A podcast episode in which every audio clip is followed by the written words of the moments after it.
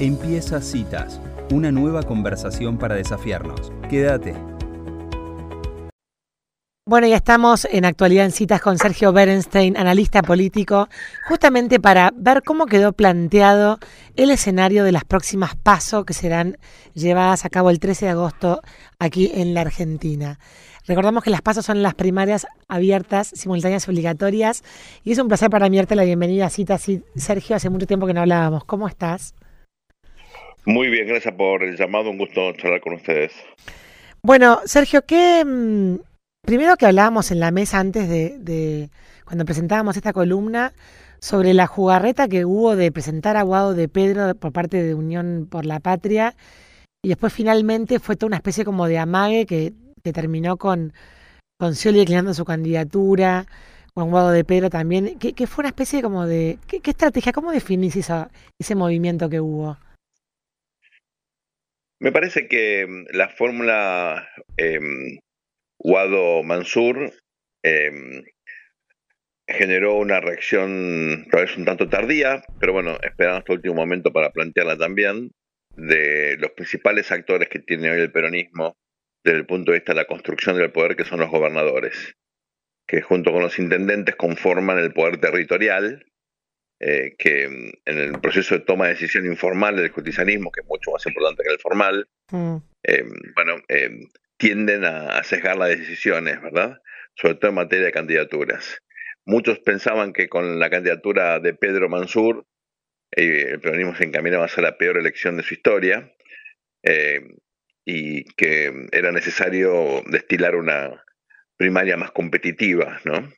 Con una fórmula que le diera por lo menos la posibilidad de ir a pelear un resultado con, más chances. Y al mismo tiempo, la existencia de una primaria, em, donde el aparato en principio iba a estar con De Pedro, le generaba a esta administración una eventual, eh, un escenario de una eventual derrota, y la pregunta era cómo seguía administrando después del 13 de agosto.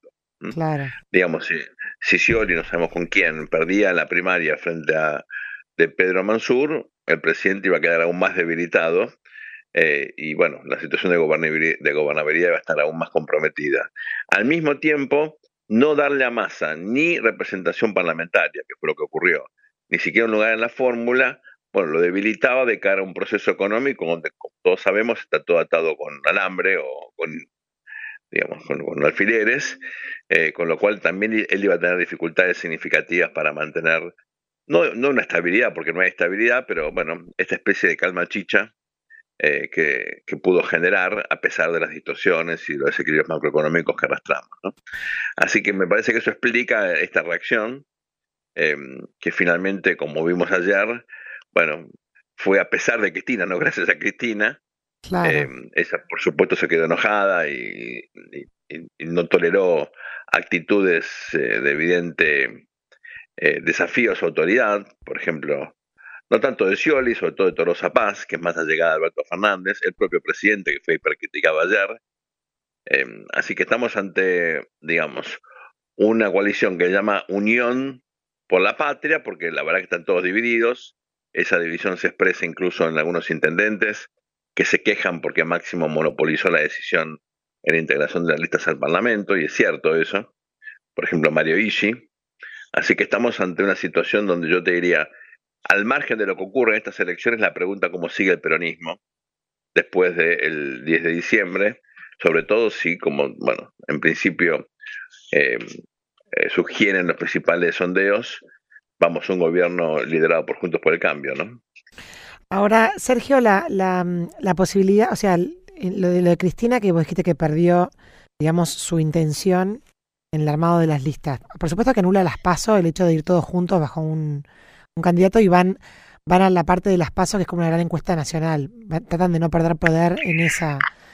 Porque en el fondo anularon la paso. En vez de ir eh, Guado Mansur por un lado y Scioli y, y el que sea por el otro como albertista, digamos, dijeron, listo, va un solo candidato para alinearse todos atrás de ellos. Mm. Ojo, eh, va a haber una primaria en Unión por la Patria, porque la Voice se presenta, ¿no? Ah, eh, la Voice va dentro del mismo espacio. Exacto, con la intención de representar a los sectores más radicalizados del kirchnerismo, que si no hubiera una fórmula de estas características, seguramente o no votarían o votarían por una opción más de izquierda, eh, con lo cual para retener el voto militante, eh, Grabois efectivamente se presenta. ¿no? no va a ser significativo como desafío, pero sí pone de manifiesto que esta decisión de poner a Massa liderando la fórmula, por supuesto, es rechazada por los sectores que también critican su política económica, que critican el acuerdo con el fondo, digamos que critican justamente lo que tiene Massa de interesante para evitar que la crisis se profundice, que es su, su perfil más de gestión y de tratar por lo menos de resolver los problemas, ¿no? Si lo logra o no es otra historia. Eh, como siempre ocurre en estos casos, uno puede juzgar a los políticos por lo que han hecho o por lo que han evitado, ¿no? Lo que hizo Massa en términos de resultados no es muy loable, pero lo que evitó, eh, por ejemplo, una hiperinflación o una salida dramática eh, del desastre que había generado Alberto Fernández, Martín Guzmán, hasta julio del año pasado, bueno, efectivamente me parece que ahí hay cierto mérito en evitar lo que muchos economistas pronosticaban, que era un desastre antes del fin de este gobierno, ¿no? ¿Vos crees que, que es el, el, mejor candidato que tiene el peronismo hoy para presentar la fórmula que presentaron? No, yo creo que el peronismo no tiene un mejor candidato, son todos malos. Comenzando por la propia Cristina, que por eso no se presenta, ¿no? A ver, yo te digo, un país que tiene más de 100% de inflación, 40% de pobreza, no tiene eh, reservas en el Banco Central, eh, tiene un ciclo económico que este año va a generar una caída de por lo menos menos 3%, ¿no? Mm. Viene la sequía más importante de su historia contemporánea. Eh, bueno, a ver, ningún incumbente puede tener una buena elección, aunque sea un candidato potencialmente interesante, ¿no? Mm. Por otro lado, uno mira la historia, pregunta, ¿qué ministro de Economía de la Argentina fue buen candidato presidencial alguna vez? Ninguno, todos salieron terceros. Mm. En el mejor de los casos, ¿no? Alzogaray, mm. Caballo, López Murphy, Labaña.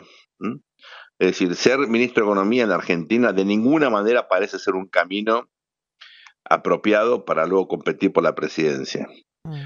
Eh, con lo cual me parece que eh, ahí más arrastra un problema significativo. Ahora, otra pregunta me parece significativa.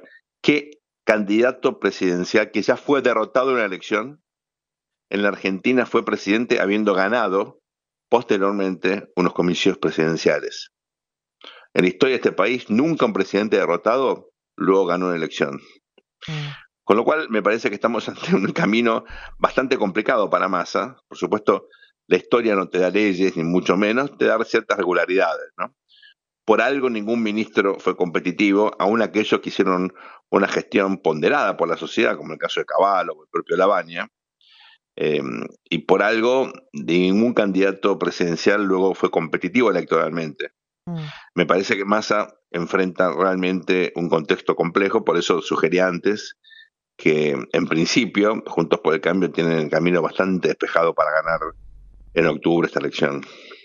¿Y vos crees que, la interna de Juntos por el Cambio, que se ha convertido en algo bastante, digamos, feroz frente a los medios y la gente está demostrando mucho atajo con esta, esta contienda entre Larreta y Bullrich, em, ¿les va a costar votos en, la gente? O sea, ¿la gente se va a mi ley cansada de esta, de esta pelea, como algunos dicen? No veo eso, ese fenómeno, al contrario, lo veo a mi ley perdiendo apoyo, no ganando apoyo. En todo caso, es probable que, como eh, viene ocurriendo en muchas elecciones en el interior, tengamos un, eh, una participación baja o más baja que la que tuvimos en el pasado, otra vez eh, un voto en blanco más significativo. Esto lo vimos en Córdoba, por ejemplo. Eh, pero yo no creo que Juntos por el Cambio, digamos, pierda volumen electoral como consecuencia de esta primaria.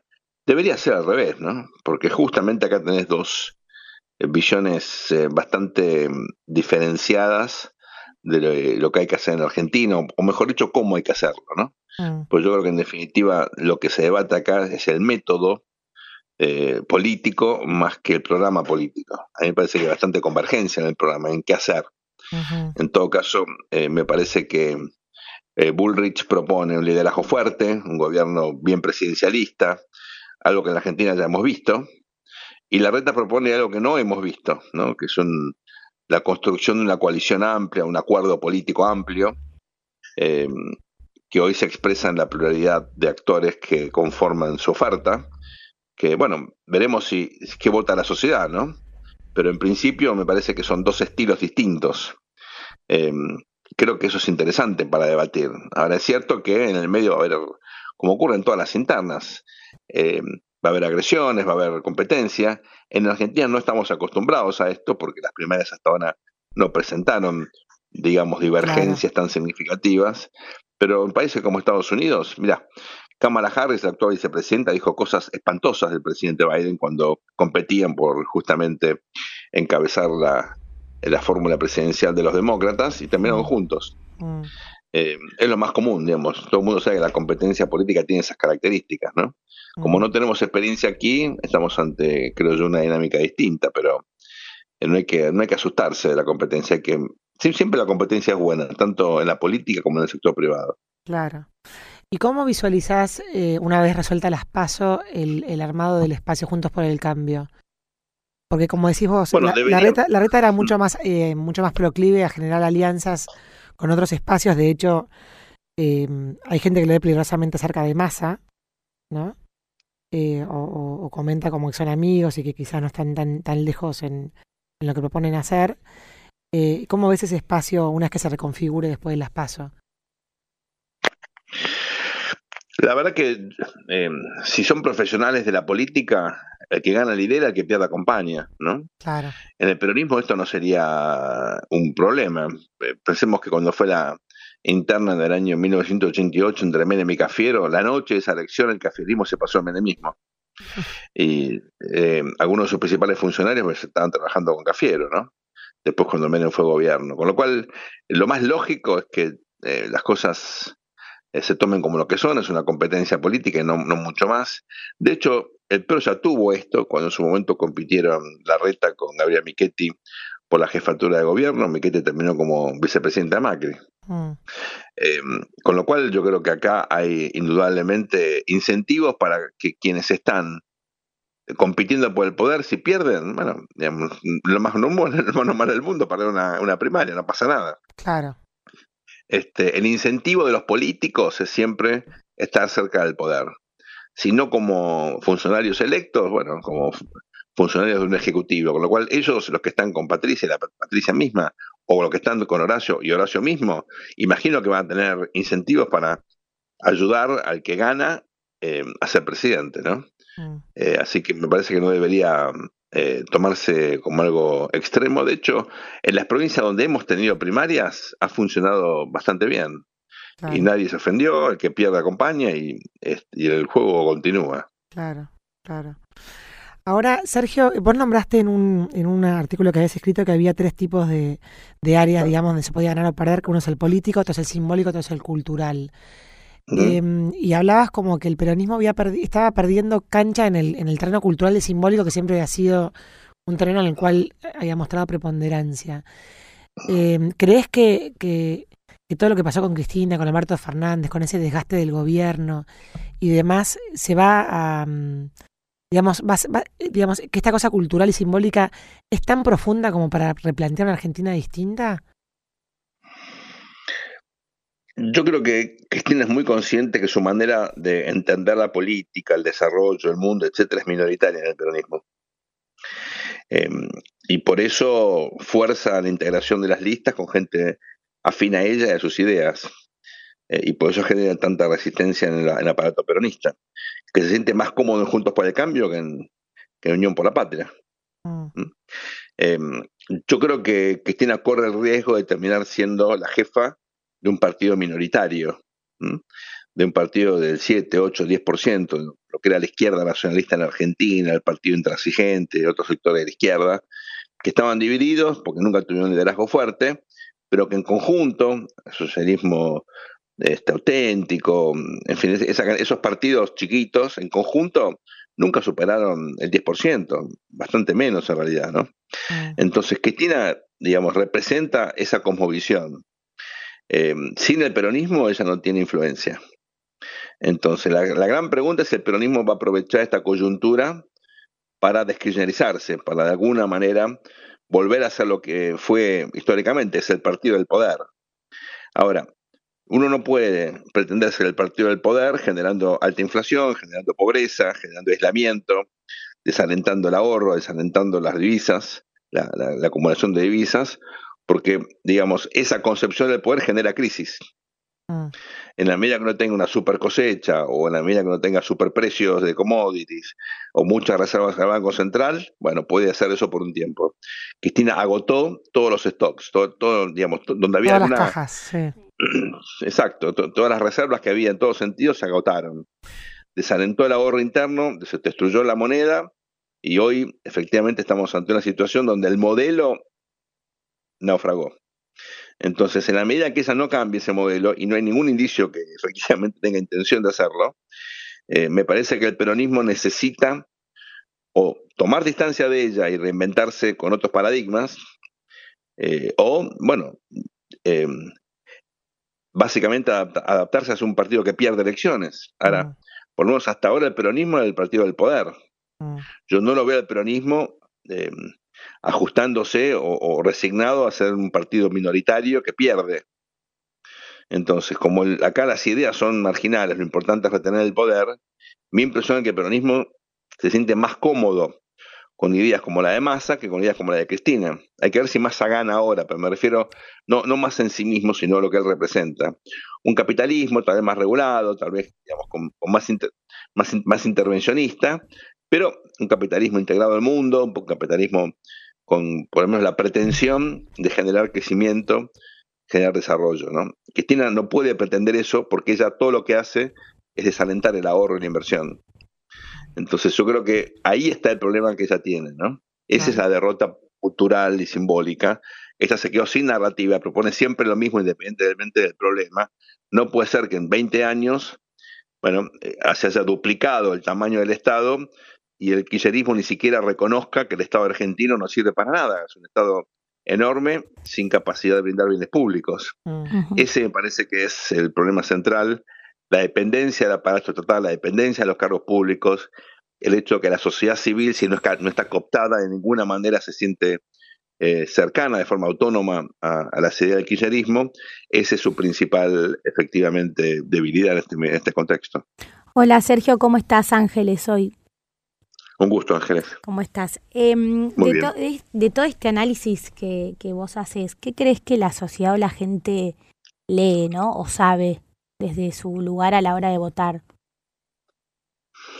Bueno, es muy claro, ¿no? Cuando vos consultás cualquier sondeo, es muy evidente que la inflación es la principal preocupación, eh, en general los problemas económicos, la falta de ingresos, todo esto es consecuencia de esta especie de reversión populista que vivimos en los últimos 20 años, que ciertamente el gobierno de Macri fue incapaz de revertir, al contrario, la profundizó. Em, porque le dio al populismo una nueva oportunidad, que fue el gobierno de, los Fernández, ¿no? Em, y, em, y, luego la inseguridad, que es otra situación vergonzosa que expresa el fracaso del Estado en brindar el bien público más importante, que es el de, la seguridad pública. Eh, más allá de eso, tenés problemas obviamente de infraestructura, tenés problemas en la educación, en el medio ambiente, en la salud pública, todas justamente cuestiones que tienen que ver con la lógica del aparato estatal. Eh, Cristina duplica el tamaño del Estado y lo vuelve inútil. Mm. Bueno, hoy tenés la necesidad de hacer eh, medidas, eh, a implementar programas que achiquen el aparato estatal y lo vuelvan muchísimo más eficiente. Entonces, eso es un programa, obviamente, no de un gobierno ni de dos, sino de una generación. Claro. Tardaste 20 años en duplicar el aparato estatal, probablemente tardes 20 años en en volver a construir un Estado más o menos lógico. Eh, el desafío es realmente gigantesco y yo no estoy seguro que la clase política argentina tenga noción de lo que esto significa. Mm. Claro, pero ahora Sergio, ¿no te parece que la sociedad está mucho más preparada para, digamos, para esa tocada de fondo que ya es como que este letargo de, de, digamos, del Estado gigante, ineficiente, inflación, etcétera? ¿No sentís como que ya hay un Nunca se sabe cuándo es el fondo hasta que lo tocas y llegas, pero ¿no te parece que está más preparada la sociedad ahora para los cambios necesarios que quizás antes no los veía tan necesarios? Hay evidencia, y yo hice varios sondeos al respecto, de que em, hay, una, hay un porcentaje importante de la sociedad que apoyaría una agenda de reformas económicas eh, orientadas en ese sentido. Pero hay que, hay que tener en cuenta que en la medida en que esto implique, eh, eh, por ejemplo, reducir o eliminar subsidios, ¿no? mantener una carga tributaria alta, porque tenés que lograr un superávit fiscal, este, no tener financiamiento del mercado, no lo vas a tener por bastante tiempo. Todo eso significa naturalmente un esfuerzo enorme de la sociedad. una vez que la sociedad advierta las consecuencias que implica estos cambios, no estoy muy seguro que apoye un gobierno que tenga esta agenda. Mm. Este es mi gran miedo respecto de lo que viene, ¿no? La gente quiere mm. cambiar, sí, ahora está dispuesta a hacer el sacrificio que implica un cambio, bueno, veremos, veamos, ¿no? No está seguro de eso. Lo que sí es claro es que el apoyo legislativo y el, Congreso va a estar mucho más a favor porque, el, porque Juntos por el Cambio ha crecido como fuerza política legislativa de los últimos años, ¿o no? Bueno, pero ojo, si la gente cambia de opinión y está en contra de pagar por la energía, por ejemplo, lo que vale, los políticos van a apoyar un programa o van a mirar lo que opina la sociedad y van a pensar en su reelección. Mm. Mm. Hace falta mucha convicción, mucho liderazgo, eh, mucha docencia, eh, hay que explicar a la sociedad por qué es necesario hacer esto claro. Eh, y por qué ahora lo que viene es un sacrificio enorme. Porque aún aquellos que no querían o estaban en contra de lo que se hizo, en algún sentido se han beneficiado. Mm. Mm. Se han acostumbrado a no pagar tarifas, se han acostumbrado al subsidio del transporte, sobre todo en el área metropolitana de Buenos Aires. Bueno, eh, hay, que, hay que convencer a los porteños que paguen por la luz y por el transporte lo que realmente vale. Em, Sergio, la última cuando hace unos cuantos años eh, viniste a dar una charla a Casares que fuimos a escuchar acá con Angie, fue antes que escribiéramos el libro de la 125, hablaba de las imágenes negativas que tenían los políticos, ¿no? Y me acuerdo perfecto que el anteúltimo de imagen negativa era Massa. Y vos decías, la sociedad no le va a perdonar a Massa el panquequismo. Eh, ahora, es, es notorio que esa persona que vos nombraste hace no sé cuántos años hoy sea candidato a presidente. O sea, es como que es increíble en nuestro país que tengamos hmm. candidatos con imágenes tan negativas, igual saliendo en los medios, apareciendo. O sea, es insólito. Vos como analista político que ves otros países del mundo, digo, ¿qué, qué, la gente, ¿qué, dice cuando ve a Massa en la boleta de, junto, de, Unión por, por la Patria? No, pensá que Trump también tiene una imagen negativa alta y hoy sería candidato republicano, que ver qué pasa en las primarias, pero hoy lidera los sondeos. Biden tiene una imagen negativa alta y va a ser seguramente candidato eh, demócrata. O sea que va y viene. La imagen negativa es como que sube y baja. No, no, o puede ser constante, como en el caso de Massa. Massa no mejoró nunca su imagen positiva, ¿no? la verdad que está igual que cuando yo mostré esa, em, ese sondeo, o sea, hace claro muchos años, ¿no? Lo que pasa es que eh, una cosa es lo que la sociedad piensa de un líder y otra cosa es eh, la capacidad que tiene ese líder de, en este caso, ¿no? Evitar que la situación económica se complicara todavía más o mm. eh, si el periodismo tiene que elegir un candidato que tenga experiencia de campaña, que sea un trabajador incansable, ¿no? Y que sea capaz de adaptarse a los entornos más complejos, bueno, ese es Sergio Massa, no hay muchos otros. Claro. Entonces, eh, siempre en la vida las decisiones son subóptimas. Y eh, eh, lo que hay que mirar no es en términos absolutos, sino relativos. ¿Acaso tenían un candidato mejor? Bueno, yo creo que no. ¿Axel era acaso un candidato mejor que Massa? Tampoco. Entonces, teniendo en cuenta lo que tenían, pusieron lo que yo creo era el candidato en potencia que puede, en todo caso, bueno, liderar una fórmula que evite una derrota estrepitosa. Mm. Eso hoy para el peronismo no es poco, porque con Guado de Pedro se, me parece a mí, ¿no? Se encaminaban justamente a una derrota de características así gigantescas. ¿Y te parece factible que Axel Kicillof retenga la provincia de Buenos Aires? Yo lo veo como el bastión de Cristina que no quiere largar para, para atentar una, una reconstrucción desde ahí. Bueno, va a depender de los candidatos de Junto por el Cambio, ¿no? Mm. En principio, acá se gana en provincia con un voto de diferencia. Eh, y Kisilov, mal o bien, fue capaz de eh, acumular una gran cantidad de recursos, sentarse en la caja, mm. disciplinar a los intendentes. Mm. Bueno, y ahora imagino que va a intentar retener el poder. Eh, aunque, bueno, su intención era desdoblar la elección, pues sabía que solo podía tener más chances que acompañando a Massa, ¿no? Mm. Eh, no pudo, no lo dejaron, tuvo que recular. Eh, así que veamos ahora cómo le va. En principio yo te diría que si ya sea Santilli o Grindetti tienen una buena campaña, deberían ser capaces de por lo menos pelearle la gobernación a Kisilov. Si mm. fracasan, bueno, el kirchnerismo va a tener efectivamente un lugar donde em, sobrevivir estos cuatro años o, bueno, también va a depender obviamente de lo que ocurra, ¿no? Porque mm.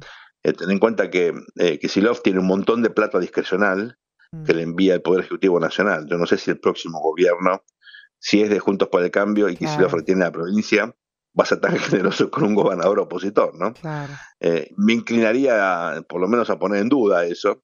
Así que tal vez Kisilov en ese contexto prefiera perder y no ganar. Mm. Así que esto está todavía por ser definido. Eh, hay un umbral de incertidumbre realmente enorme en la Argentina en este proceso electoral, así que los ciudadanos tendrán que decidir qué quieren hacer. Qué bárbaro. Bueno, Sergio, muchísimas gracias por estos minutos con citas. Yo Un siempre, placer. Gracias por siempre me acuerdo lo que decía, que está como mal planteado el sistema de partidos políticos, hay que cambiar como la, la estructura de las elecciones y, el, del sistema de poder. Lo que pasa es que me preguntas por dónde se empieza, si por la sociedad civil hacia los políticos o, algún iluminado que el día de mañana logre armar un sistema de partidos que modifiquen las, las reglas de juego de cómo llegar, ¿no? No, no es iluminado. O sea, acá lo que hay que plantear son reformas institucionales que le den al juego político argentino una lógica más, más sensata, ¿no? Exacto, exacto. Bueno, muchísimas gracias por esta conversación. A ustedes. Muy informativa. Hasta pronto. Adiós. Gracias. Bye. Bueno, y así pasaba Sergio Berenstein hablando de política, de todo un poco, que me quedo con la parte de decisión subóptima. Es todo subóptimo. Y que no tienen que ser iluminados. Es todo el, menos peor. Y cambios estructurales e institucionales. Bueno, esta fue actualidad en citas. ¿Te gustó esta cita? La seguimos en Instagram. Búscanos como citas de radio.